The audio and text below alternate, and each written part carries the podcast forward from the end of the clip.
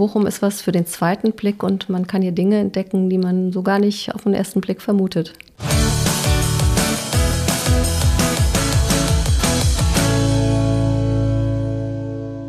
Herzlich willkommen zu Nie mehr zweite Liga, dem Sommerpodcast der Stadt Bochum. Heute die vierte Folge.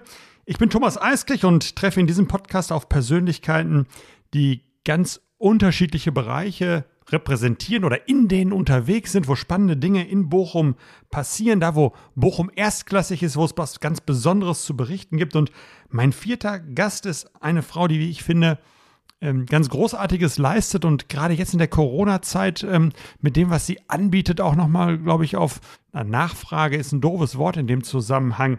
Ähm, es ist Pro Frau Professorin Dr. Silvia Schneider, die Leiterin des Zentrums für psychische Gesundheit, äh, was hier in Bochum seinen Sitz bekommen wird. Ich freue mich sehr, dass Sie hier sind. Herzlich willkommen. Ja, schön. Ich freue mich auch hier zu sein. Seit 2010 sind Sie in Bochum, ne? Hm, schon eine ganze Zeit. Ähm, wir beginnen aber mit was ganz anderem, ähm, nämlich einer Postkarte. Äh, im, durch diesen Sommerpodcast zieht sich äh, eine Postkarte aus Bochum. Ähm, Postkarten haben Vorder- und Rückseiten. Vorne ist was drauf und hinten steht was drauf. Was ist bei Ihnen vorne drauf? Welches Bild? Was ist das Symbol, was Sie verschicken in die Welt? Also etwas, was ich verschicke oder was ich auch allen Gästen, die zu mir kommen, immer zeige, ist äh, Situation Kunst, Haus ähm, Weidmar, der Kubus im Haus Weidmar, was ja auch äh, zur Ruhr-Universität Bochum gehört, zu der ich ja auch gehöre. Und ich finde, das ist ein absolutes Juwel, diese Situation Kunst und dieses Haus Weidmar, was wunder wunderschön ist, mit auch etwas, was man gar nicht unbedingt sofort erwartet, wenn man an Bochum denkt, nämlich hochkarätige zeitgenössische Kunst, wunderbar angelegt und einfach ein Traum, wenn man da hingeht. Und ich finde es ja nach wie vor bemerkenswert, dass ich auch immer wieder erlebe, dass selbst Bochumer dieses Juwel gar nicht so gut kennen und äh, umso schöner ist es, wenn man dann äh, Leute hinbringen kann und die selber auch überrascht sind und sagen, hey, das habe ich aber jetzt mit Bochum so gar nicht verbunden. Ja, kann ich total gut verstehen. Also wenn mich Leute fragen, was ist so ein besonderer Ort, dann sage ich auch ganz oft der Schlosspark. Also ähm, ich finde, dieser Park ist toll. Ähm, auch das Museum unter Tage. Ne? Ja, Wahnsinn. Also das ist natürlich irre. jetzt nochmal der, der Treffer drum, obendrauf, dass das noch dazu gekommen ist. Aber ich bin auch ein großer Fan wirklich von diesen Pavillons mit diesen wunderbaren, letztendlich für die Kunstwerke gebauten kleinen Gebäuden mit einer sehr elitären, schönen Ausstellung. Also das ist was sehr Besonderes und äh, finde, da gehört jeder hin, der mal Bochum besucht. Ja, Aber das ist meine persönliche Meinung. Ähm, so haben Sie sich Bochum vorgestellt, als Sie hergekommen sind. Ne? Ich glaub, nee, nicht wirklich. Sie sind ja 2010, ich habe es gerade schon gesagt, aus Basel gekommen. Genau. Vorher auch schon ein paar andere Stationen ja. hinter sich gehabt. Ja. Mal größer, mal kleiner, was die Städte angeht. Ähm, äh, und vom Image mal welche, die urbaner und offener sind und mal welche, die ein bisschen zurückhaltender sind. Ähm, warum kommt man aus Basel nach Bochum, außer weil es die tollste Stadt der Welt ist? Ja, natürlich, total. Und äh, es war in der Tat so, als äh, klar wurde, ich gehe nach Bochum, haben viele gesagt, mein Gott, wie kann man Basel, die Schweiz, das Paradies ähm, verlassen? Das ist doch irgendwie eigentlich unglaublich. Und äh, ich kann nur sagen, ich habe es keine Minute bereut. Es ist eine tolle Aufgabe, die ich hier übernommen habe. Es ist ein tolles Klima, in dem ich hier arbeiten kann. Es ist eine tolle Universität, in der ich arbeite, die Ruhr-Universität Bochum. Ist mit dem, was sie uns, äh, ich bin damals gemeinsam mit meinem Mann auch hierher gekommen, was auch was Besonderes war, dass es eine Uni gab, die ein Dual-Career-Couple ähm, angeworben hat und auch klar gemacht hat, wir wollen euch beide und wir tun alles, damit ihr auch gute Bedingungen bekommt. Und äh, das ist in der Tat passiert. Eine unglaubliche Offenheit, Bereitschaft und Unterstützung ähm, für den Bereich, für den ich ähm, tätig bin, in der klinischen Psychologie und Psychotherapie. Eine ganz wichtige Station und auch eine Station, die auch eine gewisse Historie hat in dem Bereich, die wir sehr gerne aufgegriffen haben und weitergeführt haben. Bevor wir zu den Inhalten kommen, was man so da inhaltlich macht, wie hat man denn die Stadt erlebt? Also ich meine, ähm, äh, es wird ja wahrscheinlich Unterschiede, äh, waren schon in Berlin, sie waren in Dresden, in Marburg, äh, dann in Basel, ähm, jetzt in Bochum. Äh, Gibt es da so eine Unterschiedlichkeit? Ähm, wie die Leute auf so ein Thema reagieren, was man macht? Unbedingt. Also ich finde, was wirklich was sehr Spezielles ist in Bochum, was ich sehr, sehr schnell gemerkt habe. Und das ist ein großer Unterschied zu den zwei Stationen, die ich vorher hatte, die nämlich Basel und davor Dresden waren, Bochum ist total inklusiv. Also es ist nicht so, wenn ich hier in Bochum hingehe und irgendwie mit Leuten ins Gespräch komme, was übrigens ganz leicht geht, das geht ähm, ohne Probleme, dass Leute mich fragen, wo kommst du denn eigentlich her und äh, bist du denn hier schon mehrere Generationen? Weil das ist das, was ich in Basel regelmäßig erlebt habe, in Dresden genauso als Westdeutsche, die dann im Osten war, relativ früh nach der Wende, dass immer sozusagen dieses ähm, Eingrenzen, Ausgrenzen da ein ganz großes Thema war und das erlebe ich hier überhaupt nicht. Also das ist äh, allen egal, weil alle kommen von irgendwo her und das ist was Tolles. Und das andere, was mir wirklich gefällt, und das ist schon so was, was so ein bisschen durch die Vita doch sich auch durchzieht. Vielleicht Basel passt nicht ganz dazu, aber ich fand es immer toll, an Orten zu sein, wo irgendwie was passiert, wo irgendwie noch nicht alles etabliert und satt ist und irgendwie so alle ähm, letztendlich schon es ihnen sehr gut geht und man gar nicht mehr weiß, was kann man noch machen. Und da erlebe ich Bochum auch. Hier ist was, wo man was machen kann, wo man was aufbauen kann. Ich meine, ich habe meinen Lehrstuhl komplett neu aufgebaut, den gab es vorher noch nicht. Und das war einfach äh, riesen toll und hat Spaß gemacht und macht noch immer Spaß, weil es geht ja weiter. Die Universität, die Ruhr-Universität, auch die anderen Hochschulen ähm, sind ja auch ein totaler Treiber der Entwicklung in Bochum. Also wir setzen ja aufs Wissen ähm, äh, seit einiger Zeit. Das ist der Rohstoff, aus dem wir sozusagen die Fortentwicklung, die Veränderungsprozesse, die Zukunftsfähigkeit Bochums entwickeln wollen und es auch tun, glaube ich. Ähm, 2010 hergekommen. Das heißt, äh, Nokia war geradezu, so ein bisschen depressive Stimmung. Ähm, ähm, Opel ähm, die zweite und dritte und vierte Krise. Und auch da kam das Ende dann relativ schnell. Ähm, äh, wenn Sie jetzt auf Bochum gucken, ist ja vielleicht nochmal interessanter, nicht jemand, der schon ganz lange hier ist, sondern der sozusagen in dieser Zeit kam und wie sich das jetzt verändert hat, was passiert ist. Was ist da so das, auf was Sie gucken oder wo, wo Sie ein Gefühl dafür haben, ähm, das finde ich gut oder das finde ich auch fürchterlich. Nee, es ist wirklich interessant, weil genau das äh, nehme ich auch wahr. Also es war schon so, natürlich haben wir das mitgekriegt. Es war irgendwie so eine Krisenzeit auch. Ne? Also es waren natürlich große Enttäuschungen und auch zum Teil wirklich unangenehme Geschichten, die passiert sind. Und gleichzeitig fand ich aber von Beginn an, und das lag sicher auch an dem ich fand tollen Rektorat und Kanzler, die da an der Uni waren, die wirklich was bewegen wollten. Ich kam hierher, da war so dann ähm, Exzellenzinitiative, der Antrag wurde gestellt. Es war unglaublich viel Motivation, Begeisterung. Wir wollen das schaffen und da sind wir auch so mitgerissen worden. Und es war auch äh, klar, also ich meine, die Überlegung, dass man uns geholt hat, war natürlich schon auch, sie wollten auch damit Leute aus dem Ausland hierher holen, die auch was Neues machen wollen, dass das extrem unterstützt unterstützt wurde, aber auch mit einer wahnsinnigen ähm, ja, Begeisterung. Und das ist was, was ich schon erlebe. Und jetzt ähm, erlebe ich, dass Bochum wirklich so, eine, so ein Spirit hat von jetzt bewegt sich was, es tut sich was. Vielleicht war wirklich so dieses Tal auch wichtig, um sich neu zu orientieren. Und jetzt kommen ja eine ganze Reihe von Dingen auch so zum Wirken, die ja auch jetzt international Bochum bekannt machen. Also das Horst Görz Institut, also Datensicherheit, ein Riesenthema, wo ähm, Bochum ja mittlerweile mittlerweile stand ja in der Watz mehrmals drin, international sehr sichtbar geworden ist, mit dem wir auch übrigens jetzt für das Deutsche Zentrum auch zusammenarbeiten. Und da sind ja eine ganze Reihe anderer neuer Bewegungen da. Und das ist was Tolles, sowas mitzukriegen. Ja, es sind zwei Themen inhaltlich, wo es eine große Fokussierung gibt. Das eine völlig richtig, IT-Security. Das andere ist Gesundheitswirtschaft und ähm, das Gesundheitswesen. Und ähm, da gehört das ja genau zu. Und ich finde das ähm, wirklich toll, weil ähm, es gibt in Deutschland ähm, oder gab in Deutschland sechs ähm, Zentren für bestimmte, ich sage jetzt mal einfach Volkskrankheiten, also wo sozusagen Krankheiten, die eine große Verbreitung in der Bevölkerung haben, ähm, wo es einen großen Alltagsbezug auch zu gibt, ähm, eine Exzellenz aufgebaut wurde in der Forschung, in der Weiterentwicklung, in der Lehre, auch um Leute ähm, sozusagen mit diesen Themen zu verbinden. Und jetzt gibt es ein siebtes Thema, das ist die psychische Gesundheit oder das ist in Bochum verortet, an sechs Standorten insgesamt. Einer der sechs ist Bochum.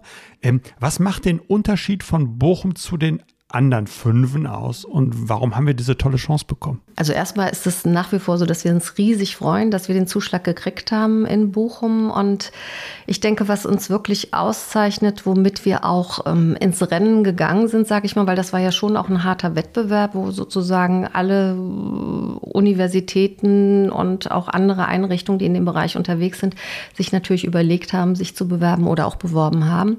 Und wir sind mit einem Alleinstellungsmerkmal da reingegangen gegangen, und zwar, dass wir gesagt haben, wir wollen das Thema psychische Gesundheit wirklich auch aus einer psychologischen, psychosozialen, psychotherapeutischen Perspektive beleuchten. Dass wir denken, das ist unbedingt notwendig und diesen Fokus wollen wir in einer ganz klaren Eindeutigkeit mit in dieses Zentrum einbringen. Und da bietet Bochum natürlich extrem viel. Bochum hat eine sehr, sehr starke Fakultät für Psychologie, die neben der klinischen Psychologie auch die Grundlagen mhm. extrem stark mitbringt, was uns hilft. Und wir haben mit, unserer, mit unseren Lehrstühlen in der klinischen Psychologie und Psychotherapie auch eine Historie von ganz vielen ersten Malen. Wir waren die Ersten, die eine psychotherapeutische universitäre Ambulanz in Bochum hatten, deutschlandweit. Wir waren die Ersten, die einen Studiengang auch für Psychotherapie und klinische Psychologie auf den Weg gebracht haben. Und an diese Tradition konnten wir halt anknüpfen, dass wir dann jetzt auch der erste ähm, Ort waren, wo klinische Kinder- und Jugendpsychologie mhm. und Psychotherapie mit, mit auch wirklich postgraduale Ausbildung verbunden wurde. Das heißt, die anderen sind eher von diesem Thema medizinische Sichtweise, ähm, eher die ähm, ähm Psychiatrie-Sichtweise ähm, gekommen, ähm, oder ähm, ähm, andere Verfahren ähm, der klinischen Situation und Sie sind eher von dem Psycho- und dem sozialen, dem psychologischen und dem sozialen Kontexten gekommen, um das mit einzubringen entsprechend? Also klassischerweise war diese Ausschreibung schon eher als eine Ausschreibung innerhalb der Medizin und auch die ganzen anderen Zentren sind ganz klar in der Medizin verortet.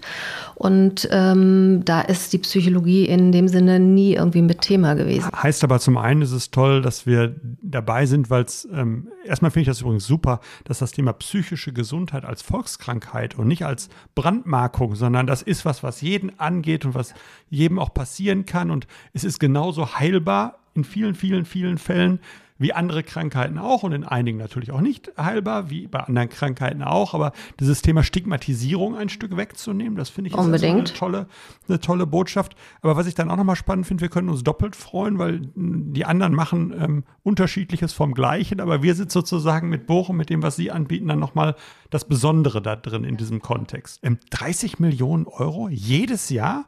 Ähm, ähm, an alle sechs Standorte. Äh, genau. Nur nach Bochum. Die müssen wir uns leider teilen. Wir würden ja. sie auch gerne gesamt nehmen, aber wir müssen uns teilen. So, da kann man eine Menge mitmachen. Ne?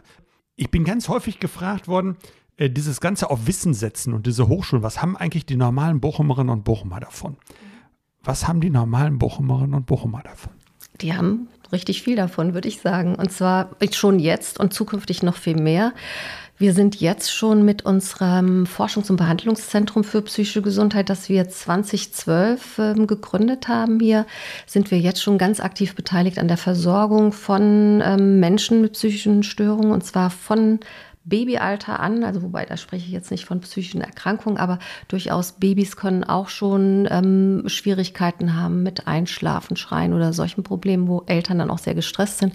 Aber bis ins hohe Erwachsenenalter bieten wir alle möglichen unterschiedlichen psychotherapeutischen und psychosozialen Methoden an.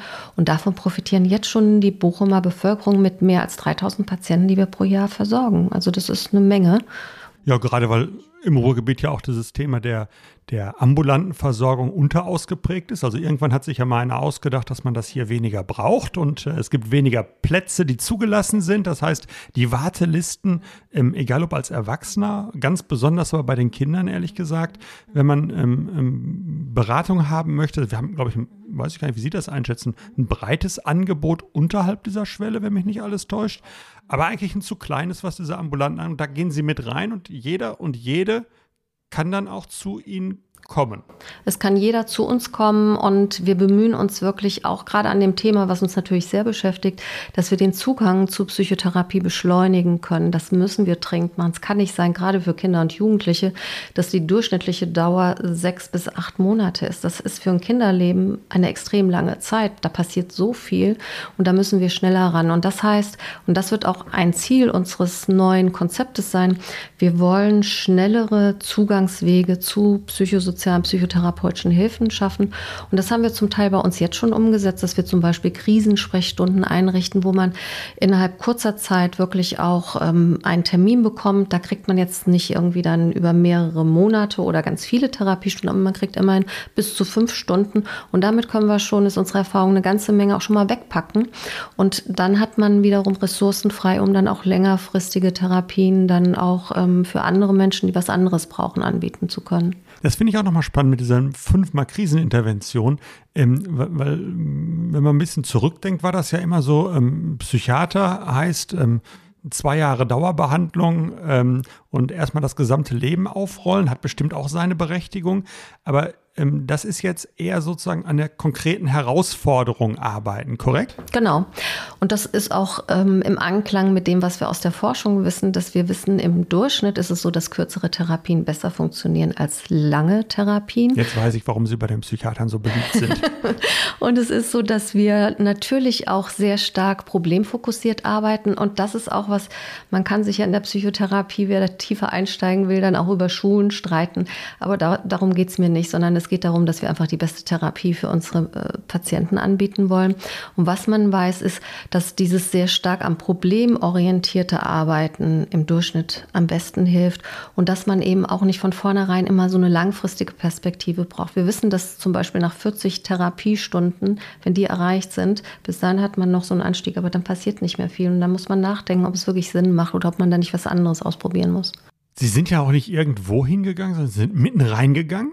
Also ähm, für alle, die das jetzt interessiert, Sie sitzen im Bochumer Fenster. Das ist das, wo man früher schwimmen konnte, als das Stadtbad noch da war, für die Älteren. Ähm, also ähm, Massenberg Boulevard oben. Ähm, ist das eine bewusste Entscheidung gewesen, mitten reinzugehen? Unbedingt. Also das war was, als wir kamen, war die Ambulanz, die war deutlich kleiner, für Erwachsene ausschließlich, war auf dem Campus und das war was, äh, Gerd Möller war damals der Kanzler und äh, wir haben in der Zeit viel mit ihm uns dann auch ausgetauscht, was unsere Idee ist. Und da haben wir von vornherein gesagt, wir müssen wir müssen zu den Menschen, das ist auch das, womit wir jetzt beim DZP auch sehr stark geworben haben, wir wollen zu den Menschen, wir, wir wollen mitten rein in die Stadt. Und wir wollen das Thema dort ansiedeln, weil es gehört zum Leben dazu. Es ist nicht irgendwas, was wir wegschieben, sondern es gehört dazu, es gehört zum Leben dazu. Und es ist auch kein, keine Katastrophe, wenn man Phasen hat, wo es einem nicht so gut geht. Es gehört zum Leben dazu. Und er ist dann wirklich mit uns durch, ich weiß nicht, wie viele Gebäude wir angeschaut haben und irgendwann war dann das Bochumer Fenster in greifbarer Nähe und dann haben wir gesagt, ja, das ist es und ähm, wir finden, das ist der ideale Standort für uns. Und ab nächsten Jahr ist dann dort eben auch das Deutsche Zentrum für psychische Gesundheit ähm, sozusagen ähm, verortet. Und dann geht es mit ein bisschen mehr Geld los, sowohl in der Forschung als auch in der Lehre, weil das machen sie dann ja auf diesem Weg logischerweise auch. Ähm, Corona ist natürlich gerade, was das Thema psychische Gesundheit angeht, auch nochmal ein echter Einschnitt ist sowieso ein Einschnitt in viele Lebensbereiche, aber gerade auch bei Kindern und Jugendlichen, nicht nur bei denen, ähm, ja wirklich nochmal eine, eine, eine, eine richtige Lebensveränderung, weil wie Sie vorhin schon sagten, also ähm, für jemanden in meinem Alter ist ein Jahr manchmal auch lang, aber ein ganzes Jahr ist für jemanden, der erst fünf, sechs oder sieben Jahre hinter sich hatte, äh, ein Riesenteil ihres oder seines Lebens. Ähm, äh, was stellen Sie da im Moment fest? Ja, das ist ehrlich gesagt ein Thema, das mich sofort umgetrieben hat. Als der erste Lockdown kam, haben wir sofort angefangen, alle möglichen Initiativen zu starten. Und ähm, haben natürlich auch geguckt aus China, da war ja sozusagen, die waren ja deutlich früher. Und da kam dann auch schon die Meldung, Mensch, das macht eine Menge mit den Menschen und insbesondere auch mit den jungen Leuten. Und es ist so, dass wir schon sehen, jetzt eigentlich so nach der dritten Welle, interessanterweise nicht nach der ersten und nach der zweiten Welle, dass wir jetzt merken, wir haben doch mehr Anmeldungen, wo wirklich auch gerade Jugendliche mit schwerer Belastung kommen, mit auch mehr, auch durchaus suizidalen Ideen, mit ähm, schweren depressiven Verstimmungen, die jetzt auch lange anhalten, wo wir sehen, da müssen wir was tun, da müssen wir ein Angebot und das müssen wir auch kurzfristig und eben leicht zugänglich auch schaffen. Und wir haben verschiedene Sachen probiert. Also zum einen, dass wir wirklich das machen, was jetzt alle machen, natürlich digitale Medien nutzen über Webseiten oder eben so kleine Links mit Videos, mit Tipps. Aber natürlich auch, dass wir versuchen, unser Angebot, soweit es geht, innerhalb unseres Zentrums auch zu öffnen und das eben ähm, da auch möglichst vielen zugänglich zu machen. Ja, das muss ja auch ganz niederschwellig sein, also dass, dass, dass, dass man sich traut hinzugehen und es auch bekannt macht. Ähm, wahrscheinlich muss man auch mit vielen zusammenarbeiten, weil ich sag mal, ähm, ähm, Schule kriegt ähm, Kinder nur ein bisschen mit, halb mit sozusagen. Im Moment in den Kitas ist es ein bisschen mehr. Ähm, wie funktioniert das eigentlich, dass man da interdisziplinär unterwegs ist? Gibt es da eine Abstimmung zu? Also das ist uns ein ganz wichtiges Anliegen und ich glaube, wir sind da auch schon auf einem ganz guten Weg. Also wir versuchen interdisziplinär zu arbeiten. Wir arbeiten zum Beispiel sehr eng mit dem Jugendamt hier in Bochum zusammen. Und was uns wichtig ist, dass wir alle gemeinsam für eine Familie, für Jugendliche und ihre Bezugspersonen eine einheitliche Sprache, ein einheitliches Konzept entwickeln, was wir dann auch gemeinsam umsetzen wollen. Weil was ich häufig erlebe und weshalb dann auch Psychotherapie nicht gut funktionieren kann, dass mehrere Akteure an der Familie dran sind und alle was Unterschiedliches erzählen. Und das macht natürlich keinen Sinn und das macht es auch für die Betroffenen extrem schwer. Und das ist so eine Vision, die ich auch für unser Zentrum habe, dass wir diese interdisziplinären Teams haben, die gemeinsam Familien, Betroffenen helfen, um gemeinsam die Phase der Krise ähm, zu überstehen. Ja, die Stadt Bochum hat ein ganz großes Interesse daran und ich ähm, ähm, ähm, sag mal, ich glaube, da ist die gegenseitige Offenheit auch ganz wichtig, sich aufeinander einzulassen, sich nicht abzuschotten, sondern zu sagen, es ist auch ein Stück gemeinsame Aufgabe. Ist übrigens was, was ich in Bochum immer wieder erlebe, dass Leute sozusagen neben ihrer eigenen Aufgabe auch Bochum als ihre Aufgabe und diese Zusammenarbeit und andere Akteure. Ähm, äh, die Zugänge gibt es aber, ne? Das funktioniert? Ja, das funktioniert total gut und das passt also sowohl auf der professionellen Seite, also dass sozusagen die verschiedenen Akteure rund um das Gesundheitssystem, dass da eine Offenheit ist, aber auch, ähm, weil ich bin ja auch Forscherin, was ich auch sagen muss, Bochum hat auch und die Bochumer Bevölkerung eine enorme Offenheit auch für Forschung. Also wir finden Menschen, die bereit sind, uns zu unterstützen darin, dass wir psychische Gesundheit verbessern, weil wir, wir können das nicht alleine. Wir brauchen die Bevölkerung dazu. Und das ist zum Beispiel auch ein großer Unterschied zur Schweiz gewesen, wo wir gemerkt haben, die Leute haben sich enorm schwer getan mit Forschung. Und hier erleben wir, die Menschen sind offen dafür, sie unterstützen uns, sie sind bereit, an Studien teilzunehmen und damit auch letztendlich als als Solidargemeinschaft. Ich sehe das auch als ein Stück weit als eine Solidaraufgabe, was zu tun, damit zukünftig äh, Menschen mehr profitieren von dem, was wir in den Studien auch ähm, untersuchen. Wenn die Leute sich auf Studien einlassen oder ähm, mitmachen und eine Offenheit haben, ähm, ist ja was, was den Menschenschlag hier sowieso auszeichnet, ähm, nochmal eine ganz, eine ganz, ganz andere Richtung. Ähm, wir haben vorhin über das Thema äh, Psychiater und Psychologie gesprochen und ähm, wenn wir sagen, psychische Gesundheit ist eine Volkskrankheit, das haben ganz viele in ihrem Leben irgendwann einmal psychische Probleme, dann ist man ja ähnlich wie bei anderen Volkskrankheiten ganz schnell dabei, das Thema Vorsorge, Prävention, Früherkennung in den Blick zu nehmen. Das ist ja bei weit verbreiteten Krankheiten ein ganz besonders wichtiger Punkt, ähm, und zwar sowohl ähm, äh, für jeden Einzelnen, ähm, äh, in seinem persönlichen Leben als auch für die Gesamtgesellschaft auch aus ökonomischen Gründen ein, wichtiger Punkt, da früh dran zu sein. Ähm, ist das ein Schwerpunkt und was passiert an solchen Stellen? Wie macht man das? Mhm. Also das ist ein Schwerpunkt, den wir auch jetzt mit dem Deutschen Zentrum für psychische Gesundheit umsetzen wollen, dass wir wirklich unter dem Schlagwort zu sagen, wir wollen früh ambulant und möglichst kostengünstig arbeiten, statt eben spätstationär und damit sehr kostenintensiv. Das ist das, was wir eigentlich momentan vor allen Dingen haben. Und das bedeutet, wir wir müssen viel früher auch zu den Menschen ran. Also wir müssen nicht warten, bis sie wirklich leiden und dann Psychotherapie oder psychiatrische Versorgung brauchen, sondern dass wir sagen, wir gehen schon dorthin, wo ähm, erste Frühwarnzeichen auch erkannt werden können. Also in den Kitas, in den Schulen, am Arbeitsplatz ist auch ein ganz wichtiger Bereich, weil wir wissen natürlich auch Stress bei der Arbeit macht ähm, Depressionen, ähm, dass wir in diesen Bereichen vor Ort versuchen, ähm, Stressmanagement zum Beispiel auch zu trainieren oder eben auch ähm, letztendlich Ärzte, die in der Primärversorgung unterwegs sind, ähm, Erzieherinnen, Lehrer auch Hilfestellung zu geben im Erkennen und zu sagen, hey, da ist vielleicht noch mal, sollte noch mal jemand einen Blick drauf werfen, dass die auch dafür sensibilisiert werden. Wir haben viel zu lange sehr stark immer nur auf somatische Krankheiten geguckt, auch wenn Sie sich die ganzen U-Untersuchungen für die Kinder anschauen, was ja was Tolles ist, was wir in Deutschland haben. Aber dass da so die psychischen Elemente angeguckt werden, ist noch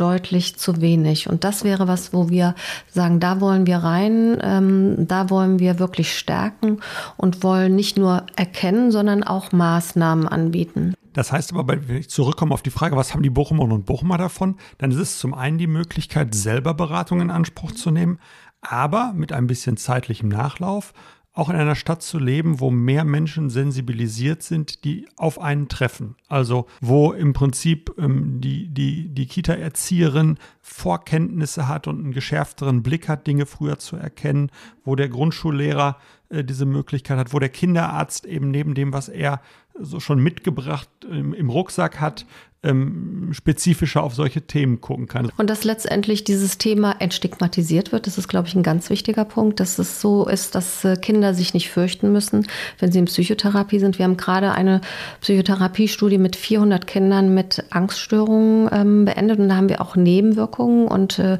negative Ereignisse der Therapie erfragt und ähm, das, was am häufigsten genannt wurde von den Kindern, war, über 30 Prozent der Kinder sagen, meine Hauptsorge oder das, was ich negativ fand, war die Angst, die anderen Kinder kriegen mit, dass ich Psychotherapie mache. Und das heißt, da müssen wir was tun. Das darf so nicht sein. Wenn ich irgendwie eine Grippe habe oder irgendwie eine somatische Erkrankung, kann ich das locker erzählen und kriege dafür Aufmerksamkeit, auch auf positive Aufmerksamkeit. Und wenn es aber um sowas wie eben meine psychische Befindlichkeit geht, ist das sofort was, wo ich Angst habe, die anderen machen sich lustig. Und da haben wir einen Riesenbedarf und das muss äh, einfach, äh, glaube ich, auch mehr kommuniziert werden.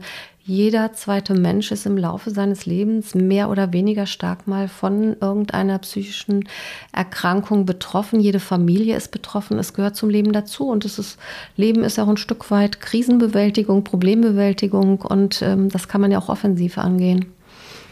Ja, Sie haben ja gerade nochmal deutlich gemacht, was die Bochumerinnen und Bochumer davon haben, auch bei diesem Thema äh, Prävention. Ähm, dann ist auch nochmal die Frage, wen erreicht man eigentlich? Also es gibt ja eine ganze Reihe Angebote, äh, wo man eigentlich weiß, muss die Breite der Gesellschaft erreichen, aber ich erreiche nur einen bestimmten Ausschnitt. Wie ist das eigentlich bei den Angeboten, die Sie machen und was kann man dafür tun, dass man die Breite hin? Also ich glaube, dass wir insgesamt im, in unserem Zentrum relativ breit die Bevölkerung erreichen, wobei wir merken eben die Familien, die es besonders stark brauchen, für die ist es auch schwer, mitten in, in Bochum den Weg zu uns zu finden. Von daher versuchen wir ja auch Schritt für Schritt ähm, aufsuchende Hilfen auch zu organisieren, wo wirklich die Psychotherapeutin, Psychotherapeut zu den Familien kommt. Und äh, in der Versorgung, glaube ich, kriegen wir das mehr und mehr in den Griff. Wo wir das noch überhaupt nicht im Griff haben, ist in unserer Forschung. Die ganze Forschung besteht zu 90 Prozent aus ähm, Ergebnissen von klassischen Mittelschichtsfamilien und ist damit natürlich nicht repräsentativ für das, was dann nachher eigentlich wirklich psychische Gesundheit ähm, auch auszeichnet. Und das ist auch was, was wir verbessern wollen. Wir haben jetzt ein mobiles Labor. Wir fahren mit dem Bus in die Wohnquartiere der Menschen, die wir sonst nicht für unsere Forschung gewinnen können und werden dort vor Ort versuchen, Menschen zu uns ähm, zu bringen und äh, eben Studien auch durchzuführen und damit auch wiederum Wissen zurückzubringen. Und das, glaube ich, sind Wege, die wir jetzt auch mit dem Deutschen Zentrum für psychische Gesundheit hervorragend gehen können. Sie haben vorhin gesagt, ähm, die, die Offenheit der Menschen macht es Ihnen leicht, wenn Sie so jetzt persönlich sich hier niedergelassen haben irgendwie. Wie ist Ihre Verbindung ähm, geworden in den, in den zehn Jahren? Hat sich das ähm, verändert? Wie gucken Sie im Moment auf die Stadt und was ist so das, was Sie, was Sie als Ausblick raus haben ähm, aus der Jetzt-Situation? Also es ist so, dass es natürlich schon ein ziemliches ähm, Kontrasterleben war von der idyllischen Schweiz in Basel, in Rien, wo ich gewohnt habe, mit so die Gemeinde in der Schweiz mit der höchsten Lebensqualität. Und dann komme ich ins Ruhrgebiet. Das ist sicher auch etwas gewesen, was jetzt erstmal so von der Umgebung her ein deutlicher Unterschied macht. Aber wie gesagt, dieses, das, was die Menschen auszeichnet, das war von Beginn an etwas, was äh, wirklich begeistert hat. Das Team, äh, in dem wir arbeiten. Und jetzt wohne ich im Ehrenfeld und da fühle ich mich total wohl. Ich finde es ein total schönes Klima und Atmosphäre da zu sein, so mittendrin in der Stadt, fußläufig alle möglichen Sachen zu erreichen und äh, das Wiesental ähm, direkt zum Joggen zu haben. Das ist äh, ein sehr gutes äh, Lebensgefühl hier. Ja, ganz am Anfang waren wir im Schlosspark, jetzt sind wir gerade im Ehrenfeld gewesen. Ähm, äh, die Postkarte hatte vorne den Schlosspark drauf. Was steht denn auf der Rückseite? An wen geht die Karte und ähm, äh, was steht auf der Rückseite drauf, äh, wenn jetzt schon alle, die eingeladen waren, im Schlosspark waren? Also die Karte würde an mehrere Menschen gehen. Ich bin ein sehr sozialer Mensch. Ich äh, habe viele Freunde an verschiedenen Orten, wo ich war. Von daher würde die an viele Menschen gehen. Und ich würde draufschreiben, es lohnt sich unbedingt nach Bochum zu kommen. Bochum ist was für den zweiten Blick und man kann hier Dinge entdecken, die man so gar nicht auf den ersten Blick vermutet. Dem ist eigentlich nichts hinzuzufügen. Ganz herzlichen Dank für den Besuch, Frau Professor Dr. Silvia Schneider. Schön, dass Sie bei uns waren. Ja, schön. Danke sehr.